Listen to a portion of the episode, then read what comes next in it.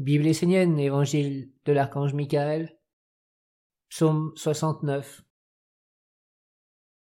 Renoue le dialogue avec ta mère, la terre.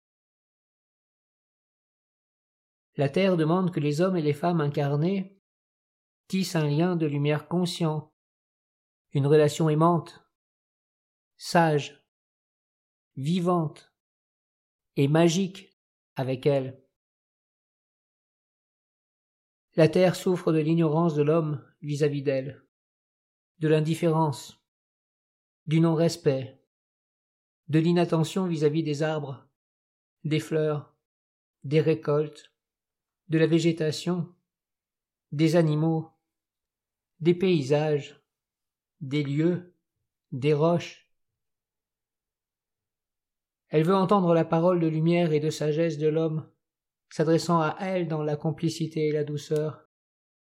Elle veut sentir les regards, le lien et l'attention. La terre dit qu'elle aime les hommes et aspire à les élever, les soutenir dans leur ascension spirituelle. Mais pour cela l'homme doit recréer le lien, retrouver le chemin pour s'unir avec elle, entretenir le dialogue de respect et d'amour.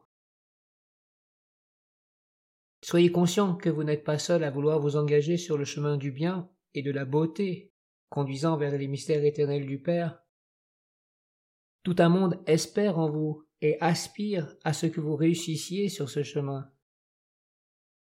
La terre vous protège, c'est elle qui vous conduit toujours dans la bonne direction et vous empêche de vous égarer. Elle est mère, et si vous ne vous éloignez pas d'elle, jamais elle ne vous abandonnera. Elle n'empêche pas l'homme d'aller sur son chemin et de choisir telle ou telle direction, mais elle cherche toujours à guider, prévenir et remettre le pas dans le bon sens. La Terre t'envoie des informations. Elle te prévient lorsqu'il y a des soucis dans ton corps. Éveille ton intelligence, ton intuition, tes sens, et te parle, te met en garde. Elle est réellement une gardienne, une protectrice. Toi qui aspires à cheminer vers les palais du mystérieux savoir du Père, toi qui veux connaître ce qu'est le monde supérieur, guéris ta relation avec les arbres, les plantes, les animaux, les roches, la terre, entre dans un dialogue et une harmonie avec eux, ouvre un chemin vers eux. À travers toi, ils pourront tous trouver un chemin d'élévation vers la lumière. Les êtres peuplant la nature et la rendant vivante ont généralement peur de l'homme, car ils ne savent pas comment celui-ci va réagir vis-à-vis d'eux. Ils le considèrent comme un être totalement imprévisible, et ils se cachent et se coupent de lui. Il faut rétablir le lien par un dialogue et un contact. Ne sois pas indifférent lorsque tu passes près d'un arbre ou d'une source. Si tu rencontres un animal, n'aie pas peur mais essaie de l'accueillir et de lui transmettre ton désir de t'associer dans la pureté avec le monde divin et de guérir la relation de l'homme avec les animaux, les végétaux et les minéraux. Devant un tel comportement, la mère sera dans la victoire. Elle sera heureuse, dans la satisfaction que l'homme puisse enfin s'unir à elle dans l'intelligence et la sensibilité ouverte et active. Va régulièrement t'allonger sur la terre, entre en contact avec elle et utilise ton être et ton regard intérieur pour t'élever vers les étoiles scintillantes. Ainsi tu seras juste dans ta fonction d'essénien qui tisse un lien vivant entre les mondes de la terre et le monde des étoiles. La guérison est à la portée de tous les hommes sincères et désireux de cheminer vers le monde divin avec respect et attention pour toutes les formes d'existence.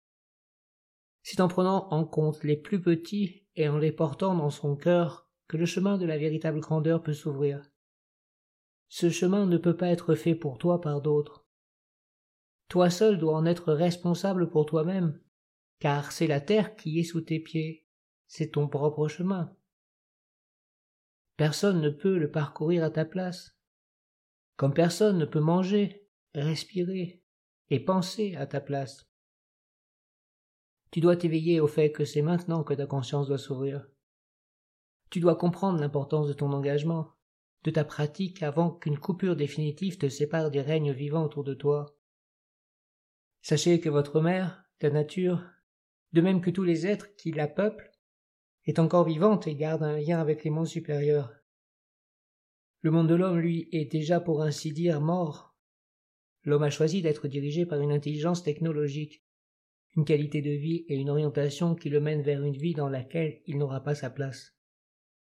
La nature est encore vivante. Elle cherche un contact, une relation avec l'homme bon et généreux qui l'emmènera vers les mondes supérieurs à travers son propre chemin vers la lumière des lumières.